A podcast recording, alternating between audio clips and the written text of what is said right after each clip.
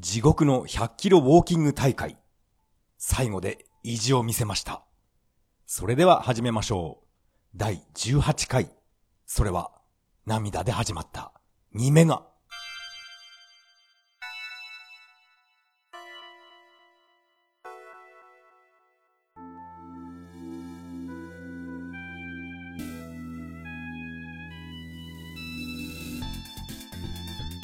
はい。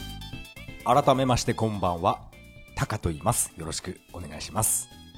いやー、今回もやってきました。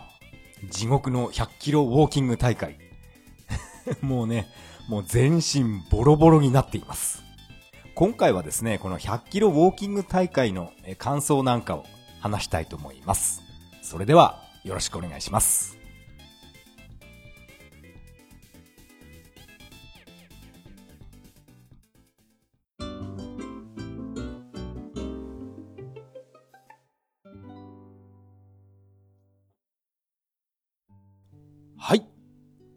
ここからが本編になります。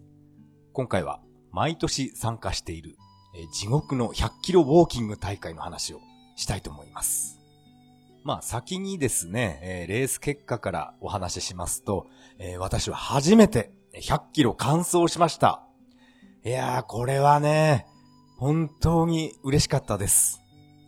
正直言ってもう何度も何度ももう無理だとか、やっぱり今年もリタイアしてバスに乗って帰るかって、本当にね、数えきれないぐらい諦めようとしていました。リタイアしようとしていましたが、なんとかね、えーギリギリゴールしました。私がゴールしたのは、えっ、と、制限時間が全部で、えー26時間なんですね。朝8時にスタートして、次の日の朝10時、朝っていうか昼間ですね。昼間10時まで、えー全部で26時間。ここに、ここまでにゴールすれば、まあ、クリアしたっていうことになります。私は24時間が制限時間だと思っていたんですが、26時間だったんですね。これは、私は毎年リタイアしていたので、このことは知りませんでした。もしかしたら今回から26時間になったのかな。まあ、それはさておき。私のゴールしたタイムなんですが、26時間の5分前に、えーなんとかゴールできたので、タイムは多分25分、ん？違う違う違う。25時間、えー55分っていう、これがクリアタイムだと思います。こういったね、感想証っていうのがもらえるらしいんですが、それはもうね、自己申告なので、後で郵送されてくるそうです。ですから、まあ適当な数字書いて、あの、係に渡せば、まあそれなりの感想証っていうのがね、えー郵送されてくるんだとは思いますけど、そんな嘘の記入をしてね、インチキをして、それでね、感想おめでとうみたいな、そんな、あの、感想証をもらっても、うん嬉しくないですね。それをもらって嬉しいっていう人、いるのかな？うん多分いないと思います。もうスポーツマンシップのかけらもないような人間ですよね。そんなイカ様をして、うん、ゴールしましたっていうそういうことは、スポーツマンシップじゃないと思います。ですから私は一切インチキはせずに、区間ごとに、あの、カードに時間を記入するところがあるんですね。それを一個一個埋めていって、で、ゴールしたのが、えっ、と、9時、昼間の9時55分で書きました。ですから私の総合的なタイムは、25時間55分でこれで合ってると思います。まあ数日後にはこの感想証っていうのが、まあ郵送されてくると思います。それで私はこの大会当日、11月6日土曜日は朝6時に起きまして、準備の最終確認をしていました。ちゃんとシューズの紐、切れそうじゃないかとか、あと、絆創膏とか包帯とか、万が一の時に、なんか自分でね、どうにかしなくちゃいけないと思って、いろんなものを準備していて、それでちゃんと運動前は、バナナを食べて、そして、プロテインを飲みましてね、さあ行くぞと張り切って、えーカブに乗って出発しました。それで、この、今年はゴールできるかなとか、リタイアはしたくないなとか、いろんなことを考えながら、このカブで、え向かっていたんですけど、そんなことを考えていたら、思いっきり道を間違えてしまって、どういうわけか、あの、大会会場とは全然違う道をひたすら走っていました。あれ、気がつかなかったらちょっと危なかったんですよね。あ、なんで俺、俺はこんな道走ってたんだろうって、はっと気づきました。これ方角間違ってるぞって、やっと気づいたんですね。そして慌てて U ターンして、えー、この大会会場へ向かいました。本当にあれは危なかったです。やっぱり、ポケーっとしてね、何も考えない状態で運転っていうのは非常に危ないですね。そして、なんとか大会会場の、あの、小学校の校庭に、え、到着しまして、そこでね、駐車場とか案内されて、で、バイクを止めて、もう今年は何もかもね、あの、受付なんかもすべて撤去されていました。ひたすら、あの、スタッフと接触しないように、そんな大会でしたね。いつもは、この受付で自分のね、送られてきたハガキとかをスタッフに渡して、そして参加賞の T シャツとか、マグカップなんか受け取るんですが、今回はそういうことは全部郵送になっていまして、もう大会の前から参加賞の T シャツとかゼッケンとか郵送になってしまいました。まあこれはコロナ対策だから、まあしょうがないですよね。それと同時に、あの、スタートの開会式なんかももう何にもありませんでした。スタートする時間は、やっぱりこれも自己申告で、このね、か、渡されたカードにスタートした時間を書いてくださいみたいな、そんな感じになっていました。ですから、まあ、さっきも言いましたけど、嘘のタイムを書けば、いくらでもね、早いタイム出てしまいます。まあ、こんなことでインチキのね、数字を書くぐらいなら、そういう人はね、大会に出てこないと思うんですけど、私はちゃんと正直にね、時間を書きました。そして今回の私の作戦なんですが、まあ私は何度も言いますように、えー、断捨離病にかかっていますから、とにかくこのリュックのものを減らそうっていう、そういう作戦に出ました。まあ、あの、前回も話したと思うんですが、私がいつもリタイアする原因っていうのは、リュックの中に、この背負ってるものが多すぎて、だから足に負担がかかって、足を痛めるんじゃないかなっていう、そういうことに、えー、気づきまして、えー、いつもはですね、あの、2リットルのペットボトルの水とか、お菓子とか、キャラメルとか、もう遠足リュックみたいな感じで非常に重くなっていました。あと、雨が降ってもいいように、カッパとかもちゃんと準備して、だからリュックがかなり重くなっています。でも今回は、なんか土日は天気が良くて雨も降りそうになかったので、カッパとか雨具は一切持ち込まず、あとは行動食ですね。ドライフルーツを、うん、一袋持っていっただけですね。あと、あれか、ミックスナッツとか、ちょっと小袋を持っていきました。あと肝心な水なんですが、これはもうリュックに持ち込まないで、この給水所のね、エンドステーションで、ここでいっぱい飲めば、それでいいんじゃないかなっていう、そういう考えがありまして、えペットボトルの水は、えリュックには入れませんでした。リュックがめちゃくちゃ今回は軽かったです。前回は足の裏の皮がベロって剥がれて、もう血だらけになってリタイアしたっていう、そういう苦い経験があるので、えー、今回はこのシューズにはちょっと慎重に選んできました。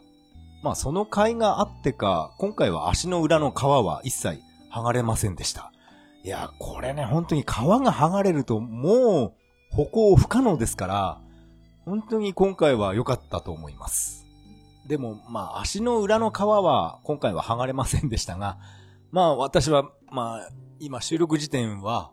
11月8日月曜日なんですね。今日は仕事を、えー、休みました。あまりの筋肉痛で、もうこれはね、もう仕事どころではありません。私の家の階段も、もう手すりを捕まらないと上に上がることができないくらい、もう筋肉痛になっています。正直言って今週は全部仕事休みたいくらいなんですが、さすがにそれはまずいかなって思います。いくらね、派遣社員とはいえ、一週間丸々筋肉痛で休みますっていうのは、これはね、社会人としてどうかなと思うんで、まあ明日はなんとか頑張って出勤しようと思いますが、どうしても足が痛くてダメだっていう時はもう早退でも何でもします。会社よりも自分の体調の方が大切です。それで、えー、何の話でしたか？筋肉痛の話でしたっけ？まあ今日は筋肉痛っていうことで、家でゆっくり休養しています。休養とは言ってもこうやってね、ポッドキャストを収録して、なるべく、うん、体を動かさないように、ね、椅子に座っています。そして今回の大会の感想なんですが、そうですね、私はだいたい40キロくらい歩いたところで、なんか足がまたね、じんじん痛くなってきまして、ああ、今年もリタイアしようかなとか、そんなことを考えていました。リュックは軽いし、あと足の裏も今回は出血してないし、でも40キロ歩いた時点で、もうかなり疲れてきました。かなりもう疲れてクタクタになっていたんですが、このエイドポイントをですね、給水所っていうのかな。この給水所でもう頑張ってくださいとか、諦めないでくださいとかいろんな人にね、声をかけられて、えー、勇気づけられるんですね。あれが、なんかね、嬉しかったです。えー、この給水所っていうのは、もう飲み物だけじゃなくて、まあ、ここに今ちょっと、一覧表があるんですが、食べ物もすごい出てくるんですね。えー、上からちょっと見ますけど、えー、炭酸まんじゅう、えー、ミニたい焼きとか、バナナとか、豚汁、おにぎりセット、あとスープ餃子、肉まんとか、各給水所によって食べ物も必ず出てくるので、まあこれでね、あのー、お腹を満たしてから、そこからまたスタートするっていう、そんな感じになっています。一応座って食べることもできるんですが、もうね、一度座ると、もう立ち上がるのがもう辛くなるんで、私は立ったまま、あの、肉まんとかスープ餃子食べてました。いや、スープ餃子って、あれ、美味しいですね。私は初めて食べました。まあ、栃木県宇都宮といえば餃子の街ですからね。このスープ餃子、えー、かなりおすすめです。あとは豚汁も美味しかったな私は普段、あの、野菜は苦手なので、この豚汁とか、あれ、野菜ばっかり入ってるんですよね。人参とか大根とか。私は、そういった野菜嫌いなので、一切食べないんですけど、この給水所で出された豚汁とか芋煮とか、なんか喜んで大根食べてました。いや、不思議なものですね。ものすごい美味しく感じました。なんていうかな、胃袋掴まれるっていうのは、こういうことなのかなって そんなことを考えながら、えー、人参とか大根、えー、苦手なものを美味しく食べることができました。私はね、普段の食生活は、オートミール オートミール生活なので、ああいったね、なんか、温かい家庭の味みたいな、そういった料理は一切口にしていないんで、たまに食べると本当に美味しいですね。あ、あと、うどんも出てきた、あの、給水所があるんですが、この46キロ地点ですね。まあ、今、まあ、って言ってもわからないと思いますけど、このね、46キロ地点で、うどんっていうのがあるんですが、あそこ立ち寄ったのが何時だったかな？夜9時くらいかなあの給水所で、なんかもう、ものすごい選手たちが、ランナーが並んでるんですね。そしたら、あのー、スタッフが、すいません、今、うどんの麺待ちになりますって大きな声で言っていたんですね。どうやら、うどんの麺が届いていなくて、参加者にうどんが配れない状態だったみたいです。せっかくね、こっちはタイム競ってるのに、そんなうどんのためにね、何十分も無駄にするわけにはいかないので、私はこのうどんは食べずに、もうパスして、もう先に進みました。それが46キロ地点でしたね。あこれ確か夜9時ぐらいだったと思います。あ、あと、この給水所で、えー、26.8キロ地点で、えー、揚げせん、あ、揚げせんじゃない、揚げ餅っていうね、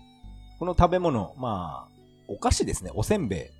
それも、あの、選手に配られたんですけど、これね、あの、切り口が一切なくて、もう袋が開かないんですね。私は一生懸命歯で開けようとしたんですけども、歯が立たないっていうのはこういうことなんだなと思って。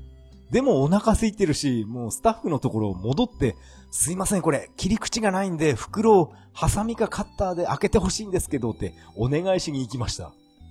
そしたらスタッフの人もびっくりしてましたね。あ、このおせんべい、切り口本当にないぞって、ここで気づいたみたいです。私はどうしてもね、お腹が減るともう歩きたくなくなるんで、何が何でもこのおせんべい食べようと思って、スタッフのところへ戻っていきました。逆走ですね。そしてこのおせんべいをいっぱい食べて、そして水を飲んでまた再スタートするっていうのが、このおせんべいが、え、26.8キロ地点ですね。これ、道の駅、塩屋。ここだな。ここ何時ぐらいだったかな。時間、ここは覚えてないですね。ただ、こうやってスタッフに、あの、ハサミを借りに行くっていう人は、なんか誰もいなかったみたいで、みんな食べようとはしなかったのかなそれでもスタッフに袋開けてもらうのが恥ずかしいって考えて、そのまんま持ち帰ったのかもしれません。まさかね、刃物持ち歩いて、あの、歩いてるランナーとかはいないと思うんで、これはね、ちゃんとスタッフに言わないとダメですよね。そしてですね、私は最高記録で今まで60キロ地点でリタイアしたっていうのが私の限界だったんですね。そして60キロ地点を超えたあたりから、ああ、もう、これは新記録だから、そろそろもうリタイアしようかなって考え始めました。それが夜中、やっぱり2時、3時ぐらいでしたね。本当にコース上に誰かが立ってるわけでもなくて、もう真っ暗な農道とか山の中、お墓の前とかも一人でね、ポツポツ、え歩いていくような、そんな感じの大会なんですね。ですから女の人が一人で、あれね、山の中歩いて参加するっていうのは、怖くない、ないのかなって私は不思議なんですけど、中にはいましたね、一人で参加してる人が。ああ、もしかしたら一人じゃないのかもしれないですけど。あ、でも、一人で山の中歩いてる人いました。ですからヘッドライトとかは、これは持参するのが義務になっています。まあ義務だったけど、ヘッドライト持ってないから大会出ちゃダメとかそういった確認するスタッフもいなかったし、なくてもよかったのかな。でも中には男でもいますよね。真っ暗な道をなんか通りたくないっていうね。そういった、なんていうかな、臆病っていうかなんていうか、そういうところが苦手っていう人もいると思います。まあ私の友達なんかでもいるんですけど、車の運転なのに、あの道は真っ暗くて、あの、人通りが全然ないから、怖いからあの道は走りたくないっていう、そういう、友達がいます。車なんだから、何が怖いんだって言いたくなるんですけど、まあね、その人、まあ、いろいろ考えがあるんでしょうね。なんていうか、お化けが出るとかそういうことを信じてる人なのかな。まあ私はお化けとかそういうの一切ね、そういう、そういった実体験がないんで、心霊体験みたいなものが。ですから一切信用していません。お化けが出るとか、夜中でも何でも普通に一人でお墓、っていうかお墓作る仕事を そういう変な経験もありますから、夜中にお墓、墓場に行って、あの、スコップ置き忘れたんで、急いでね、このスコップを取りに行ったっていう、1時2時ぐらいかな、夜中。スコップね、取りに行ったっていうことがあります。そんなね、幽霊なんて、うん、いないと思ってるんですけどね。霊感とかそういったものを信じてる人は、やっぱ、お墓とか怖いのかな私はそういった霊とかお化けよりも、生きてる人間が一番怖いって思ってます。本当にね、何するかわからない人間とかいますからね。生きてる人間、人間が一番怖いですよ。あ まあいいや。そんなお化けのね、そんな話はともかく。えっと、何でしたっけ？そうそう、このね、60キロ地点を超えたあたりから、リタイアしようかな、どうしようかなって、えー、ずっと考えていました。そして夜中3時4時にぐらいになると、もう眠気がかなりピークになっていました。なんていうかな、もう正直もう半分寝ながらテクテクと歩いていたっていう、そんな感じになっていました。かなりね、ふらふらしながら歩いていたのを覚えてます。そして私を追い越す人、ほとんど全員の人に、あの、大丈夫ですか？って声かけられましたね。確かにあの歩き方は本当に今にも倒れそうな歩き方してましたから、うん、いろんな人にね、声かけてもらいました。えっと、私はですね、今回このレース中はずっと iPhone で、ポッドキャストをダウンロードしたものを何時間も聞いていました。そしてバッテリーがもうやばいなっていう時はモバイルバッテリーで充電して、そしてまたポッドキャストを聞くっていう、そういうことをやりながら、えー、テクテクと歩いていました。こういった長時間のポッドキャストといえば、やっぱり、愚者の宮殿さんですよね。あのポッドキャストは3時間とか普通にありますから、それをいっぱい私はね、前日のうちに、あの、iPhone に、ダウンロードしまして、それをずっと聞きながら、えー、歩いていました。この愚者の宮殿っていうこのポッドキャストは本当に面白いですよね。あのお二人はいろんなことを詳しく、そしてさらに深掘りしていろんなことを話してくれるので、もう何時間でも聞くことができます。この私みたいのね、この 自分みたいに、このね、ポッドキャストは、ただセガが好きだって言ってるだけで、全然ね、詳しくないんです。薄っぺらい、えー、セガファンなので、ああやってね、何時間も語ることはできないんですが、あの、愚者の宮殿っていうポッドキャストは本当にね、聞き応えがあります。ぜひ、えー、これはおすすめします。このね、自分のポッドキャストは本当にね、薄っぺらいんですよね。自分で言うのもなんなんですけど、もう全然ね、セガの知識が本当に少なくて、あんまり深掘りができない状態ですね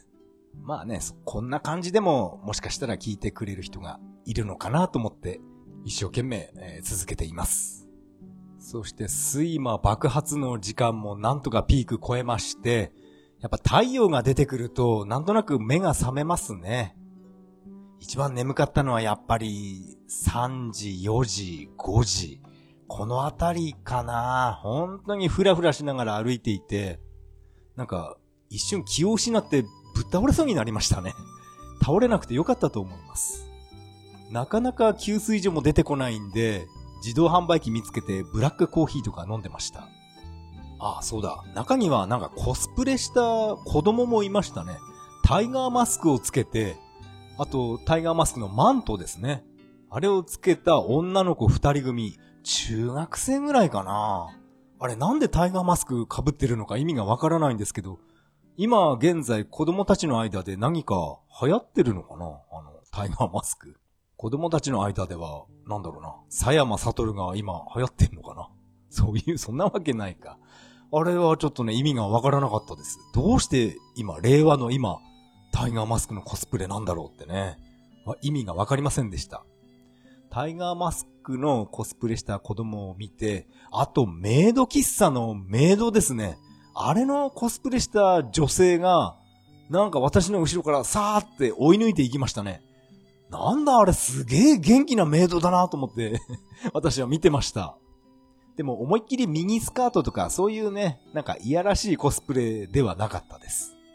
あのメイドさん、ゴールしたのかどうなのかはわからないですけど、すごい足早にね、私のことを抜き去っていきました。いやー、多分あのままゴールしたんじゃないかなって思ってます。何歳ぐらいの人なんだろうな。顔は見えなかったですけど、あ、もしかして、もしかしたら男かもしれないですね。まあ、それはないか、いくらなんでも。えっ、ー、と、それでですね、給水所の旅に、この肉まんとか餃子とか食べたので、私は現在ものすごい体重が増えてます。まあ、この体重は毎日ツイッターで、あの、WeFit で、まあ、アップしてるんですが、だいたい2キロぐらい増えてますね。それだけ食べたっていうことなんでしょうけど。でも、あれだけね、100キロも歩いて、カロリー消費したなって思っているんですが、でも2キロ増えてるっていうことは、まあね、食べ過ぎっていうことでしょうね。いやー、参りました。2キロ落とすのは、これはね、生半可ではありません。それでね、あの、最後の、えー、休、休憩エリアっていうか、最後の給水所に到着して、それが95キロ地点でした。95キロ地点に着いたのが、昼間の9時でした。ですから、制限時間は、えー、昼間の10時までなので、あと1時間で5キロ歩けるかどうかっていうのをずっとね、私は悩んでいました。それで同じ給水所で、このあったかいお茶とか飲んで休憩してるところで、まあ、カップルがいたんですね。カップルか夫婦かちょっとわかんないんですけど、まあ30代ぐらいだったかな。多分カップルだと思うんですけど、そのカップルの男の人の方が、あの、私たちここで、えー、リタイアしますってスタッフに言い出したんですね。いや、それを聞いて、おいおいおいって思いましたね。95キロまで来て、残り5キロ頑張って歩けばゴールなのに、なんでここでギブアップするのかなって、私は本当にびっくりしました。まあ、これは私の予想なんですが、多分彼女の方が、私はもうここでもう無理とか、なんか言ってたような気がしたんですよね。そこで、まさかね、彼女だけリタイアして、彼氏の方だけね、残り5キロ歩いてゴールするっていうのは、多分これはね、面白く、彼女の方が面白くないなって 思うと思います。だから彼氏の方も、だから二人で一緒にリタイアっていう、こういう選択をしたんじゃないのかな。もしこれが逆だったらどうなのかなって私は勝手に想像しました。この男の方が、俺はもう、もうここでもう足動かないからダメだ。その代わりに、彼女、君はゴールしてくれって、そういう展開になるんじゃないかなってね。まあこれは私がドラマとか映画の見過ぎかもしれないんですけど、自分だったらそういうことを、そのね、付き合っていた彼女に言うと思います。付き合っている人がいたらの話ですけど、妄想ですけど、もう俺はもうここでギブアップするけど、せめてね、君だけはゴールしてくれっていう。なんかね、こういうことを言いたくなるような気がしました。でも今回のね、この、ほとんど、あの、私と一緒にテクテク歩いていたカップルなんですが、彼女の方がかなりもう辛そうだなっていうのが、ななんかね、見ていて分かりました。彼氏の方はどちらかというとまだピンピンしてたように見えるんですけどね。でもあのカップルは、あの、95キロ地点で、リタイアって、そういうことになりました。95キロまでね、一生懸命頑張って歩いてきたのに、残り5キロなのに、何言ってんだお前って。その彼氏の方に言いたかったですね。でもその彼氏はきっとね、彼女のことをいろいろ考えた上での、決断だったと思いますよ。まこれはわからないです。私の想像です。なんていうかな、こういうカップルっていうのは、吊り橋効果とかあれ よく言いますよね。今回のこの辛いね、100キロウォーキング大会を通じて、さらに二人は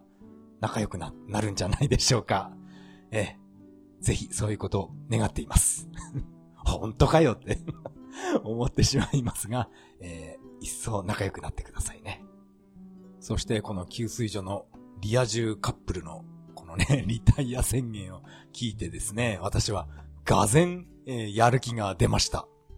あと残り5キロなんだから、引きずった足でもなんとか間に合うだろうって、私はね、本当にね、もう、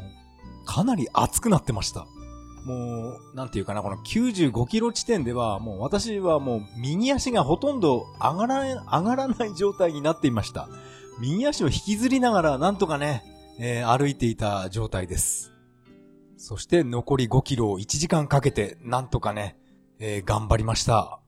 98キロ地点ぐらいで、あのー、ね、スタートした、あの、小学校が見えてきたんですね。まあ、スタートとゴールは同じ場所なので、やっと小学校が見えてきて、あの時はね、より一層激しく燃えてました。うおーっていう感じで、足引きずりながらね、まあ走るわけにはいかないんで。まあでも走れるような状態じゃなかったですから、もう右足引きずりながら、もうね、鬼の形相になっていました。もう全身ボロボロで、でね、顔はおっかない顔して、あの時はね、そしてね、その時あの、馬娘思い出したんですね。あの、ツインターボ。これが、諦めないってことだ。東海帝王って、あのシーンを、いやー、本当にね、思い出しました。私はレース中に腕時計とかしていなかったので、もう正確な時間がわからなかったんですね。ですから、これ、ゴールはもう目の前だけど、あと残り何分なんだろうってわかりませんでした。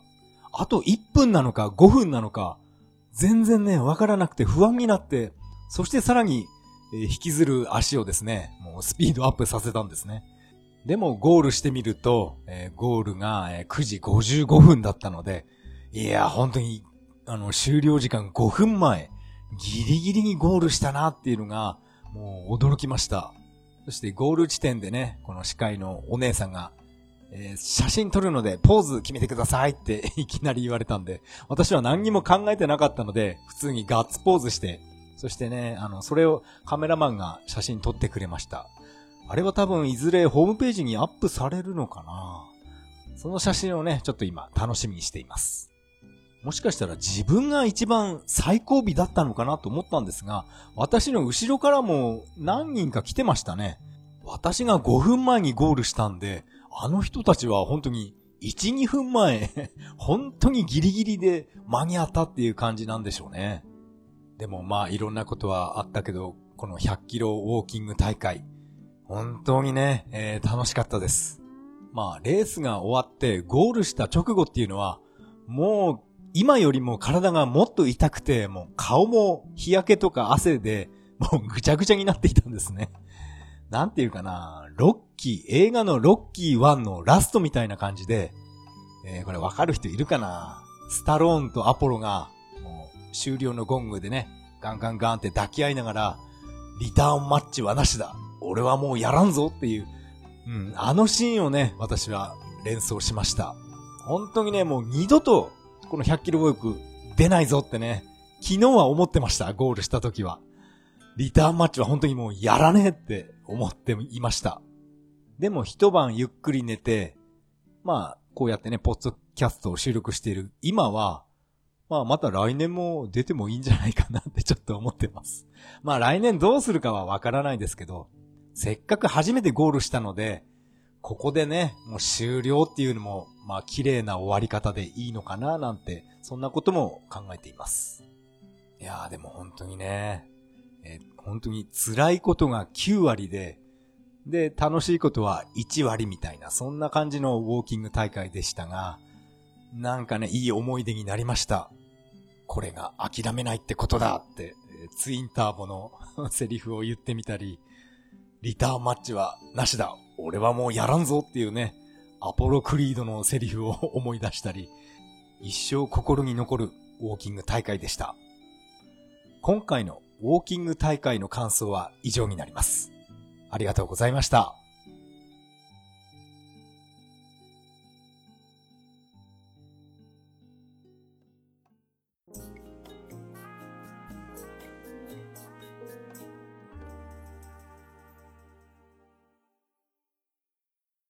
はい。エンディングです。エンディング曲は、潮祭アーベントになります。第18回目の配信、いかがだったでしょうか？今回は、地獄の100キロウォーキング大会の話をしてみました。いや、本当に、えー、辛かったです。まあ、辛い経験をしましたが、なんていうかな、毎日ぬるま湯みたいな生活をしてる毎日じゃなくて、こういったね、非日常的な経験をするっていうのも私は大切なんじゃないかなって思います。毎年ダメ元で友達を誘ってるんですが、そんなね、やばい大会出ねえよって断られるんですよね。俺はド M じゃねえよとか そういう友達いましたね。まあ確かにね、これ楽しい大会とは言えませんから、本当にね、辛いです。でもあれかな、逆に友達と参加すると、なんていうかな、ずっとね、黙って歩いてるわけにはいかなくて、なんか会話しなくちゃいけないんじゃないかなっていう、そういう気を使うような、そんな感じもするので、やっぱり自分一人で参加した方がいいのかな？黙々と黙って歩けるんで、うん、友達、友達と参加するっていうのはどうかと思います。ただ毎回思うんですが、女の人はね、友達と参加して、ずーっとぺちゃくちゃ喋ってるんですね。あれすげえなーって自分は思うんですけど、まあ男と女ではね、まあなんていうか脳みそが作りが違いますから、まあこれは当然なんでしょうけど、しかしよくそんな何時間も喋っていられるなって男から見ると本当に不思議でなりません。そう考えるとやっぱり一人で参加するっていうのがこれが正解、正解っていうかなんていうか、これがね自分には合ってるんじゃないかなと思いました。今回のね、このポッドキャストを聞いて、ぜひ参加してみたいっていう人が、もしね、いたら、あの、多分ね、来年もやると思うんですよね。ですから、ぜひね、参加してみてください。最初に言っておきますが、9割は、えー、辛い経験になります。そして残り1割が、なんかね、いい思い出になると思います。ぜひね、参加してみてください。このポッドキャストでは皆さんからのメッセージをお待ちしています。シーサーブログの投稿フォーム、またはツイッターからハッシュタグ、それは涙でとつぶやいていただけると大変励みになります。今回は100キロウォーキング大会の話でゲームの話は一切できませんでしたね。でもまあこれはゲームの話とは言えないんですが、私は毎回このウォーキング大会に参加するときに任天堂 3DS をリュックの中に入れていくんですね。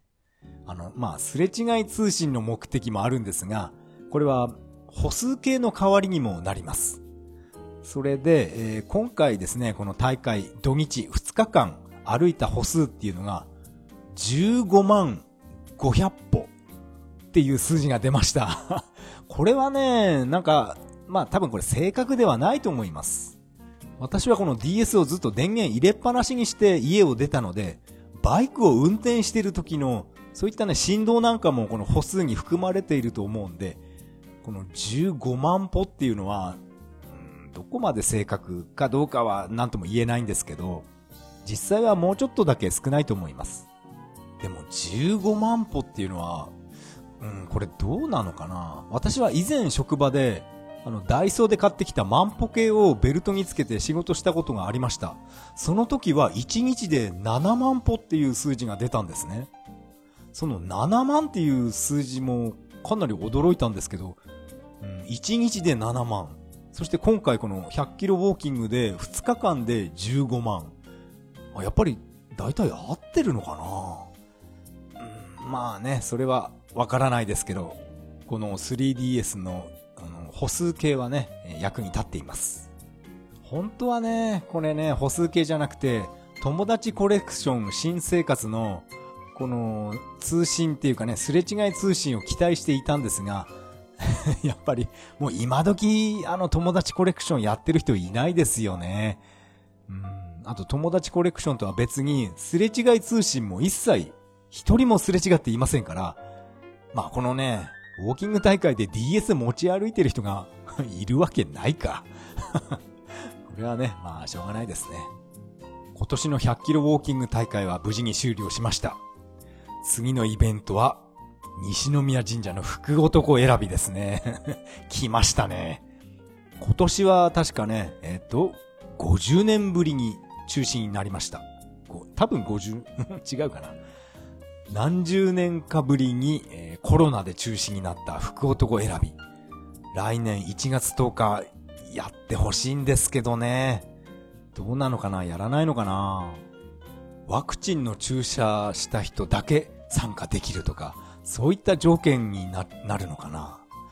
この全身筋肉痛が治ったら、このワクチン接種の予約をしたいと思います。